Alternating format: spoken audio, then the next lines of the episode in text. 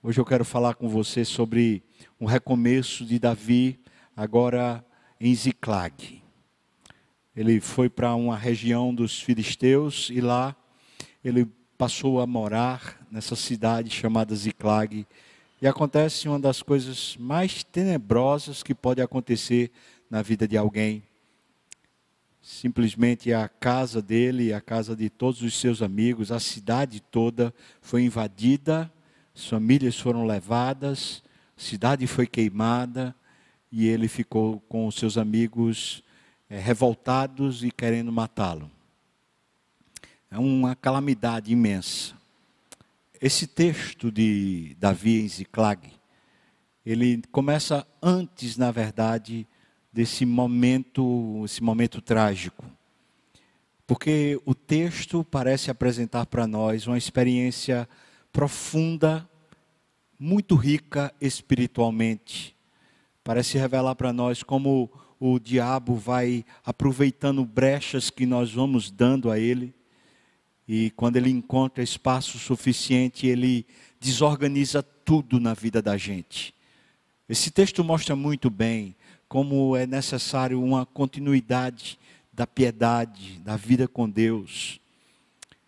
E mesmo que a gente tenha sofrido muitos abalos, e de repente, quem sabe, você que está me ouvindo, tem constatado nesses dias da pandemia, nesses dias do isolamento, quantos estragos na sua vida ou na vida da sua família, quantos estragos talvez na vida espiritual, mas não é tarde.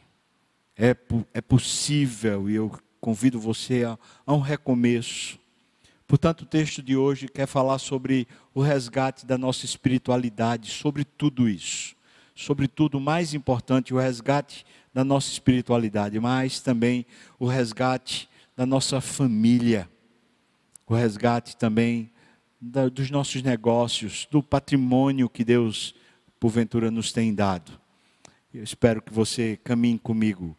O texto que eu quero começar é lá em 1 Samuel, capítulo 27, justamente quando Davi foi habitar no meio dos filisteus, procurando abrigo, porque o seu sogro, que era rei de Israel, Saul, o persegue de maneira furiosa, de maneira ardilosa, e Saul quer matar Davi. Você, se você ouviu o sermão de ontem, você vai lembrar que houve um momento que Davi tentou ir para os filisteus e ele não foi recebido. Ele percebeu que ia pôr em risco ainda maior a sua vida. De lá ele foi para a caverna de Adulão e ele recomeçou a sua história lá. Mas parece que Davi não aprendeu a lição do risco que é você ir morar com o inimigo você ir habitar na casa do inimigo. Vamos ver o que é que diz o texto, 1 Samuel, capítulo 27, do versículo 6 ao 12. Começa a revelar para nós isso. Diz assim: Então lhe deu a Aquis. Aquis é o rei da Filístia, dos filisteus. Então deu a né, lhe deu a naquele dia, a cidade de Ziclag então o texto diz: pelo que Ziclag pertence aos reis de Judá até o dia de hoje. Então, quando Davi foi morar lá, o rei Aquis gostou de Davi e resolveu dar a ele uma cidade, a cidade de Ziclag. Versículo 7. E todo o tempo que Davi permaneceu na terra dos filisteus foi um ano e quatro meses. Subia Davi com os seus homens Davi é um guerreiro, está agora a serviço de Aquis, o rei filisteu, inimigo de Israel. Subia Davi com seus homens e davam contra os jesuritas, os gessitas e os amalequitas, porque eles eram, eram estes os moradores da terra, desde Telã, na direção de Sur, até a terra do Egito. Então Davi fazia empreitadas, jornadas em nome de Aquis, para poder vencer esses territórios. Então você vê, ele fala Jesuritas, Gesitas e os Amalequitas. São esses os povos que Davi afronta. O versículo 9 diz: Davi feria aquela terra e não deixava com vida nem homem nem mulher. Aqui eu quero dizer para você que isso vai ser um alto preço na vida de Davi. Depois que ele é rei e ele quer construir o templo do Senhor, ele é impedido porque ele tem sangue nas mãos. Ele não precisava matar esse povo, mas ele mata porque ele está numa condição de mentira. Vou revelar isso daqui a pouco. Veja, Davi feria aquela terra, não deixava nem homem nem mulher com vida e tomava as ovelhas e os bois e os jumentos e os camelos e as vestes, voltava e vinha a Aquis, ao rei da Filístia, para dar um relatório e também dar os despojos de guerra. Agora a gente vai ver porque que ele deixava todo mundo morto. Versículo 10 diz: E perguntando a Quis, Contra quem deste hoje? Davi respondia: Contra o sul de Judá. Mentira. Davi não, não lutava contra Israel. Ele sabia que era o povo de Deus. Mas ele está morando na casa do inimigo. Ele tem que fingir que também é inimigo do povo de Deus. Então diz: Eu dava contra o sul de Judá e o sul dos Jerameelitas. Também é mentira e o sul dos queneus. Também mentira. Davi está mentindo descaradamente, é por isso que ele tem que matar todo mundo. Veja o versículo 11 diz: Davi não deixava com vida nem homem nem mulher para os trazer a Gate, pois dizia: para que não nos denunciem dizendo, assim Davi o fazia. Este era o seu proceder todos os dias em que habitou na terra dos filisteus.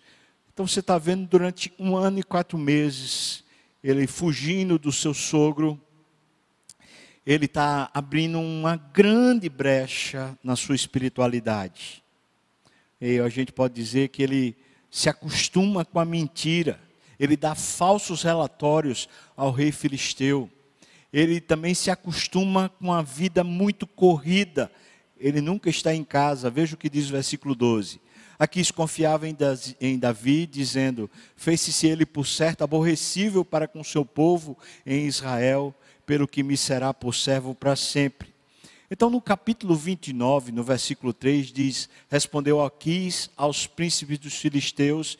Isso é já num outro momento, quando o rei da Filístia, os filisteus, estão começando a se preparar para guerrear contra Israel e os príncipes dos filisteus falam assim: olha, não, não leva Davi não, porque Davi é de lá. E se Davi for, pode ser que ele se volte contra nós, e, e ele é experiente em guerra, ele é guerreiro. E se ele se voltar contra nós, a gente não vai ter chance. Então, não deixa ele ir. Nessa, nessa altura, aqui já confia tanto em Davi, que tornou ele o seu principal escudeiro. Ou seja, aqui está contando com Davi quando no versículo 3 diz: Respondeu Aquis aos príncipes dos filisteus: Não é este Davi, o servo de Saul, rei de Israel, que esteve comigo há muitos dias ou anos? É Aquis que está falando, não é? E ele está falando faz tanto tempo já. E coisa nenhuma eu achei contra ele, desde o dia em que, tendo desertado, passou para mim até o dia de hoje. Ou seja, aqui está sendo enganado. E ele está confiando nos relatórios de Davi, por causa da astúcia. Ou seja, ele conta mentira, ele vive essa vida a serviço do inimigo, ele tem uma vida corrida, ele nunca está em casa e ele passa a ter uma vida superficial, distante do Senhor e cada vez mais próximo do inimigo, adquirindo status, confiança, lealdade do próprio inimigo que o defende, como se fosse de alguma maneira é, parceiro dele ou fosse fiel a ele. Sabe, irmãos, aqui a gente começa a ver o risco da vida espiritual de Davi. Ele está perdendo o seu brilho, perdendo a sua espiritualidade. No capítulo 29, no versículo 6 a 11, vai começar a mostrar ainda mais esse quadro. Diz: Então aqui chamou a Davi e lhe disse: Olha, tão certo como vive o Senhor, tu és reto. Mentira. Davi acha que é, desculpa, Aquis acha que ele é reto. Mas Davi aqui é torto, é mentiroso. E me parece bem que tornes para comigo nesta campanha, que tomes para comigo nessa campanha. Porque nenhum mal tenho achado em ti desde o dia em que passaste para mim até o dia de hoje. Porém, aos príncipes não agradas. Volta, pois, agora, volta em paz, para que não desagrades aos príncipes dos filisteus. Que aqui está dizendo é: vai, vai lá para sua casa, vai lá para Ziclag, é, não vai conosco para essa guerra, não. Então, no versículo 8, veja o que acontece. Então, Davi disse a Aquis: É só fingimento. Porém, que fiz eu?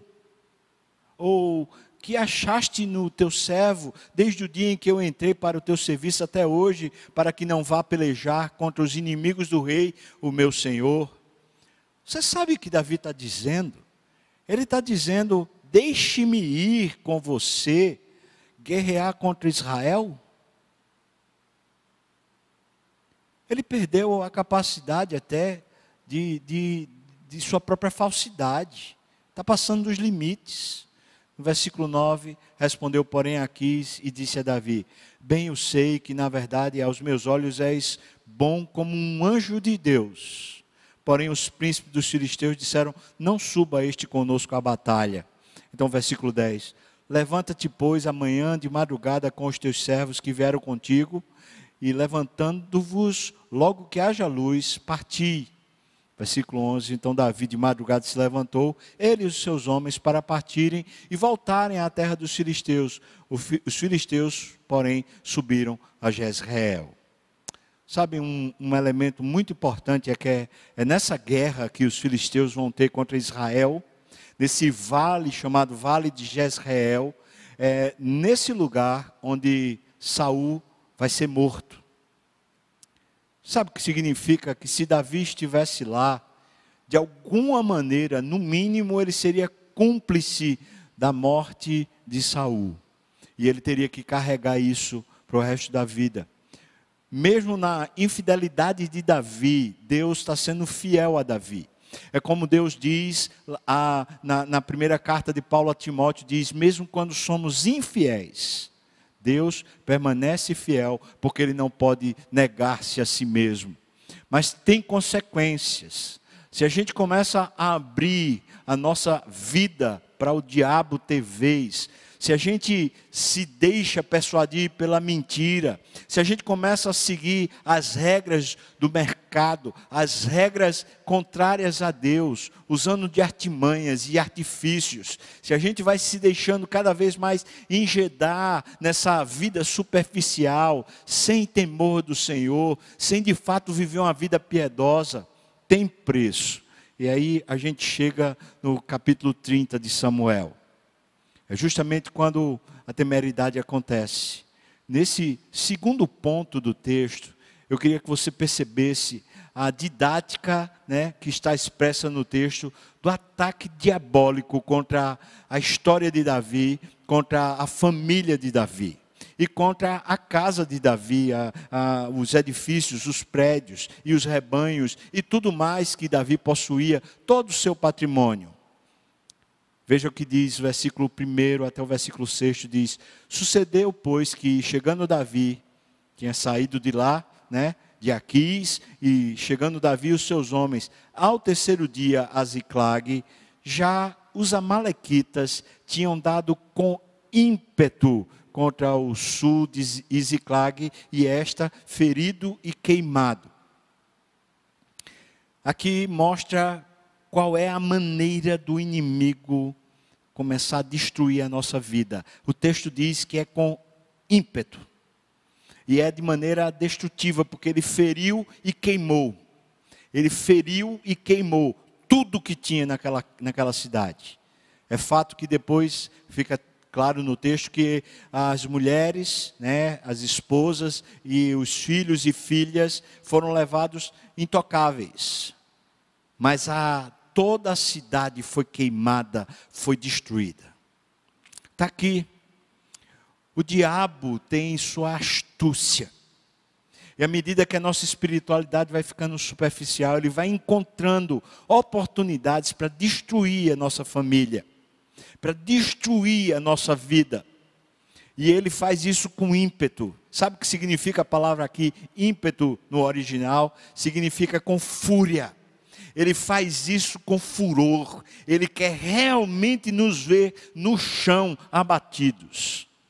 Isso me faz perguntar a você: como você chegou até esse momento no meio dessa pandemia? Porque eu tenho por certo que esse vírus é um instrumento nas mãos de Deus, mas também tenho por certo que o diabo tem se aproveitado desse vírus para destruir muita gente, destruir o coração. A primeira coisa que ele quer destruir destruir o nosso coração sensível a Deus, a nossa vida espiritual. Depois que ele abala os nossos, as nossas emoções, então ele começa a destruir tudo mais que tiver ao nosso redor. E ele tem destruído patrimônio de pessoas, é certo que sim. Tem destruído empregos de pessoas, é certo que sim. E ele tem violentamente afrontado a família. E ele tem usado esse tempo, tem usado essa pandemia para fazer isso. Então tem muita gente desanimada, tem muita gente com a família instável, tem muita gente super preocupada e ansiosa e pensa que é simplesmente por causa do vírus ou por causa de questões de governo. Não, não é. É por causa da espiritualidade pobre, fraca.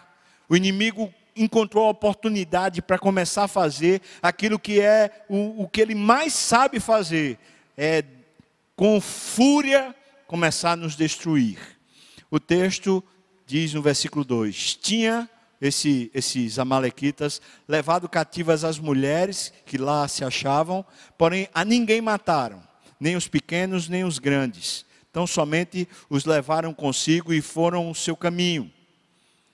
Davi e os seus homens vieram à cidade, e ela queimada, e as suas mulheres, seus filhos e filhas eram levados cativos. Veja que a segunda coisa que o diabo faz nesse investimento com fúria é levar cativo a nossa família. É, é, engendrar os nossos filhos, às vezes esposa, às vezes o marido, dentro de um processo mental onde ele não sabe mais o que fazer. Às vezes vícios, às vezes uma, uma mentalidade corrompida, pervertida, às vezes uma situação de apatia, mas o fato é que é isso o que o diabo faz, é levar em cativeiro a nossa casa, a nossa família. Versículo 4. Então, Davi e o povo que se achava com ele ergueram a voz e choraram até não terem mais força para chorar. A gente vai voltar para esse versículo, mas diz o versículo 5: também as duas mulheres de Davi foram levadas cativas, Ainoã, a jezreelita, e Abigail, a viúva de Nabal, o carmelita. Davi muito se angustiou, é claro. Agora ficou claro para ele que estilo de vida ele está vivendo. Quando finalmente começou a tocar em todo o patrimônio dele, começando pela família, mas principalmente a família, e depois tudo, todo o resto, agora ele se toca e ele se angustia. Então ele muito se angustiou, o povo falava de apedrejá-lo. São 600 homens que Davi tem consigo nesse, nesse momento. E você pensa, pensa, 600 homens que querem apedrejá-lo. Esses homens são aqueles que estavam na caverna de Adulão, são homens leais, são guerreiros, são pessoas especialistas em guerras, são valentes e agora eles estão profundamente desiludidos com Davi. E alguém pode perguntar, mas qual é a culpa de Davi? Não, não se trata de culpa de Davi. Sabe qual é a questão? É a artimanha do maligno. É uma das coisas que ele mais sabe fazer, é pôr intriga. Fazer as, os nossos afetos começarem a, a, a ser contra o outro. Ele faz isso no casamento, ele faz isso entre pais e filhos, ele faz isso entre melhores amigos, ele faz isso dentro da igreja, ele faz isso na sociedade, ele faz isso, ele rompe relações. Justamente quando a gente dá oportunidade. Veja que é isso que ele está fazendo aqui. Ele está dando com ímpeto, com fúria contra a história de Davi, contra a casa de Davi. Então ele quer destruir o patrimônio, ele quer levar cativo a família, ele quer destruir os relacionamentos. E quando a gente chega no, cap... no, versículo 16 desse capítulo, a gente descobre que os amalequitas estão lá no seu arraial, está lá no seu território, festejando tudo que eles levaram, inclusive a família deles. Ou seja, o diabo aproveita-se e depois ele vai e festeja com a nossa própria família. E quantos estão vendo seus filhos distantes do Senhor? E vendo sua casa sendo levada pelo diabo. E quando veem isso, choram, mas o diabo sorri. Porque ele quer ver o caos instalado na nossa alma e na nossa casa. O texto continua falando ainda no versículo 6, pois o povo falava de apedrejá-lo porque todos estavam em amargura, óbvio, Davi também está, está angustiado, né? Cada um por causa dos seus filhos e das suas filhas, e aí a gente chega no final desse versículo que diz: Porém, Davi se reanimou no seu Deus. Aqui começa uma, um novo momento na história de Davi, e aí eu vou usar essa expressão recomeço, que é o tema da série.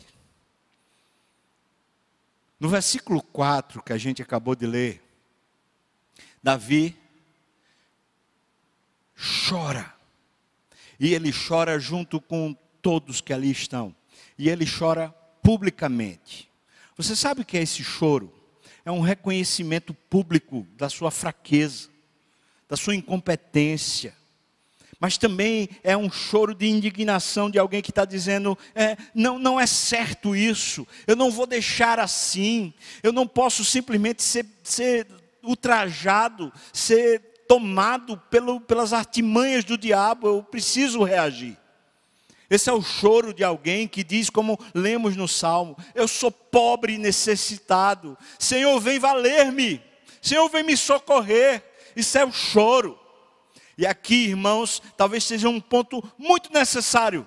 Um quebrantamento genuíno diante de Deus. Se queremos recomeçar a nossa vida, precisamos de um quebrantamento genuíno. Se a gente está percebendo a história se esvaindo, as coisas se quebrando dentro da nossa própria casa, um quebrantamento, um choro de arrependimento, dizendo: Deus, eu dei, eu dei brecha, eu deixei o diabo se andar na minha família, eu deixei os meus filhos serem levados cativos, eu deixei a minha esposa, eu deixei o meu marido ser levado cativo, me faltou piedade, me faltou seriedade, me faltou confiança no Senhor. Deus, tem misericórdia. Choro. A segunda coisa que Davi faz para recomeçar a sua história é que ele se reanima. E aqui é o ponto, porque tudo se tornou caótico. Inclusive os seus amigos querem matá-lo. Essa é a situação que Davi tinha aprendido a conviver com ela. Faz anos que Davi foge, foge, foge, porque alguém quer matá-lo. Aí nesse momento, nesse momento, Davi resolve olhar para o Senhor. A palavra ânimo vem de alma. Você sabe o que é que Davi faz isso várias vezes nos Salmos? É ele pega e começa a lutar mentalmente com as más notícias, com as circunstâncias negativas ele resolve diante de Deus dizer: Eu não vou ocupar minha mente mais com a tragédia. Eu vou me ocupar, ocupar a minha mente com Deus e aquilo que Deus é. Deus é fiel. Deus é onipotente, Deus é o Todo-Poderoso, Deus é o Senhor dos Exércitos, Deus é um Deus de maravilhas, Deus é um Deus perdoador, misericordioso, Deus justo e fiel. Eu não vou me ocupar mais com a tragédia. Eu vou me ocupar, encher a minha mente, encher a minha alma, me reanimar à medida que eu olho para Deus e reconheço aquilo que Deus é. Aqui o texto diz com todas as letras, porém Davi se reanimou no Senhor. E aí veja a expressão que é tão bonita: o seu Deus. Trazendo esse quê de amizade, coisa pessoal, é seu Deus. Não é o Deus da nação, é o Deus que é amigo dele. E ele sabe, mas talvez por falta de confiança, ele foi deixando o inimigo entrar. E agora as consequências são trágicas. Mas o Deus de misericórdia é o Deus que restitui. Amém? Você acredita nisso? Ele é o Deus que restitui. Veja que ainda continua. No versículo 7 até o 9, diz assim: Davi, disse Davi a Abiatar. Você sabe quem é Abiatar? É aquele sacerdote que foi procurar Davi, porque na terra de Nod todo mundo tinha sido morto, inclusive o pai dele.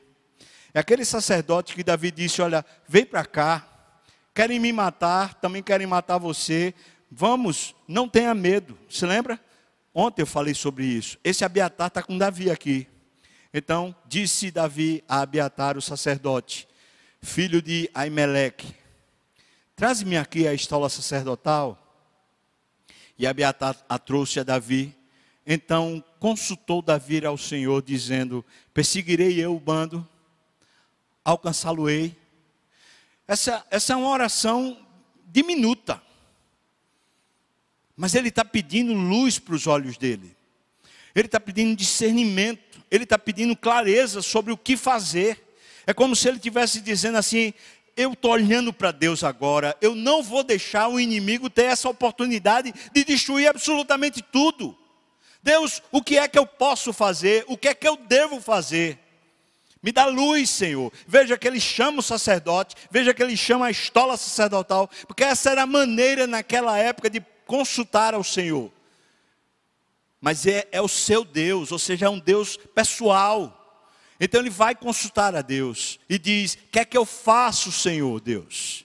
Está na hora de, de, perseguir. Será que vai ter êxito esse caminho agora de perseguir a minha restauração, perseguir a reconstituição de tudo? Respondeu-lhe o Senhor: persegue-o, porque de fato alcançarás e tudo libertarás. O que Deus disse foi: segue adiante, Davi. Você vai vencer o inimigo.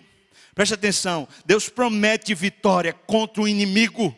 Deus promete vitória na sua vida e na sua casa. Deus promete vitória na nossa história.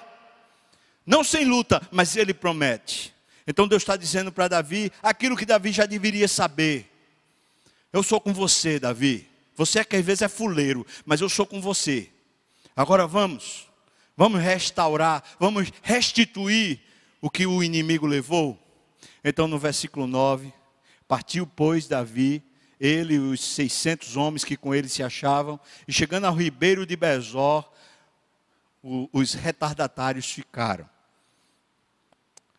Sabe, aqui tem uma lição também nesse versículo 9. Davi parece primeiro ter perdoado os, os amigos que queriam apedrejá-lo, matá-lo. Ele não levou em consideração aquela raiva daqueles homens de repente. Segunda coisa, aquilo que reanimou o coração de Davi, parece que agora é capaz de reanimar os homens, os amigos. Ele já passa a ser instrumento de Deus para reanimá-los a confiarem no Senhor. Entretanto, você vê que o negócio está pesado, está cansado. Tanto que os retardatários ficaram no ribeiro de Bezor. Aqui a gente continua no versículo 10, diz: Davi, porém, e 400 homens continuaram a perseguição, pois 200 ficaram para trás, lá no ribeiro, por não poderem, de cansados que estavam, passar o ribeiro de Bezor. Interessante, é um ribeiro e eles não conseguem passar de tão cansados. Você vai lembrar que eles acabaram de vir de lá da Filístia até Ziclag. Três dias, pelo menos, caminhando até chegar a Ziclag. E quando eles chegam lá, eles têm essa profunda decepção e isso baixa a moral de todo mundo. Davi se reanima. Agora você percebe que agora ele vai começar o processo do recomeço. E aí ele precisa de força e perseverança. Porque Deus promete a vitória mas não ausência de luta. Veja que ele precisa perseverar, mesmo cansado. Então o texto diz, versículo 11: Acharam no campo um homem egípcio e o trouxeram a Davi. Deram ao homem pão e, e ele comeu, e deram-lhe de beber a água. Aí a gente pula um, versículo, um pouquinho, no versículo 14, né? Esse, esse egípcio diz o seguinte para ele no versículo 14: Nós pusemos fogo em Ziclag isso é no finalzinho do, do versículo 14. Nós pusemos fogo em Ziclag. Ele está dizendo: Olha, eu estava no meio do grupo que fez isso lá na, na sua cidade, na sua terra. Versículo 15. Disse-lhe Davi: Poderias, você poderia, né, descendo, guiar-me a esse bando? Respondeu-lhe: Jura-me por Deus que não me matarás, não me entregarás na mão do meu senhor, e descerei e te, te guiarei a esse bando. Davi é um mentiroso até recentemente, e agora ele vai falar a verdade. O versículo 16: E descendo, o guiou. Ele, é, ele vai ser verdadeiro agora. Por quê? Porque ele está restaurando, ele está renovando a sua vida com Deus. Mas o versículo 16 cita aquilo que eu tinha falado anteriormente, o diabo comemora a nossa derrota. Diz que eis que estavam espalhados sobre toda a região, comendo e bebendo e fazendo festa por todo aquele grande despojo que tomaram da terra dos filisteus e da terra de Judá. Interessante porque a família dele está aqui nessa festa. Claro que eles não estão festejando, eles estão presos. Mas é muito interessante essa analogia de como muitas vezes o diabo prende a nossa família e termina levando-os para fazer festa lá no terreno dele, em vez de fazer festa no meio do povo de Deus. É, é impressionante isso não é? Como é uma artimanha do maligno. Só que aqui Davi está se recompondo, já está começando a usar a verdade, mas ele precisa de força e perseverança. Então a gente chega no versículo 17. O texto diz: Feriu-os Davi desde o crepúsculo vespertino até a tarde do dia seguinte. Veja quanto tempo foi de luta. E nenhum deles escapou, senão só 400 moços que, montados em camelos, fugiram. Veja que batalha renhida aconteceu. Assim, Davi salvou tudo quanto haviam tomado aos Amalequitas, e também salvou as suas duas mulheres. E tem mais: não lhes faltou coisa alguma, nem pequena, nem grande, nem os filhos, nem as filhas, absolutamente não faltou nada nem o despojo, nada do que lhes haviam tomado, tudo Davi tornou a trazer. Aleluia.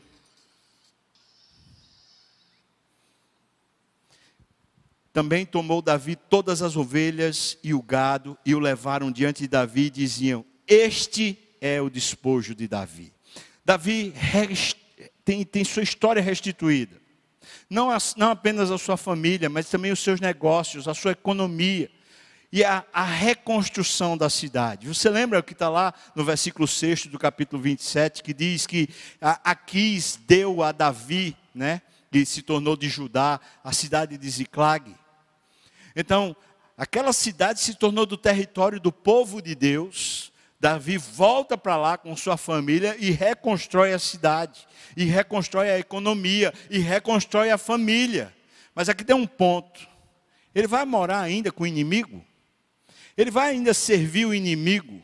É nessa altura que chega o relatório de que Saul foi morto na guerra. Lá no, no Monte Gilboa, Davi, eh, Saul foi morto. E Davi percebe claramente o livramento que Deus fizera com ele. Deus foi tão bom que não deixou ele ir para uma guerra onde o, o, o sogro dele e o rei de Israel foi morto.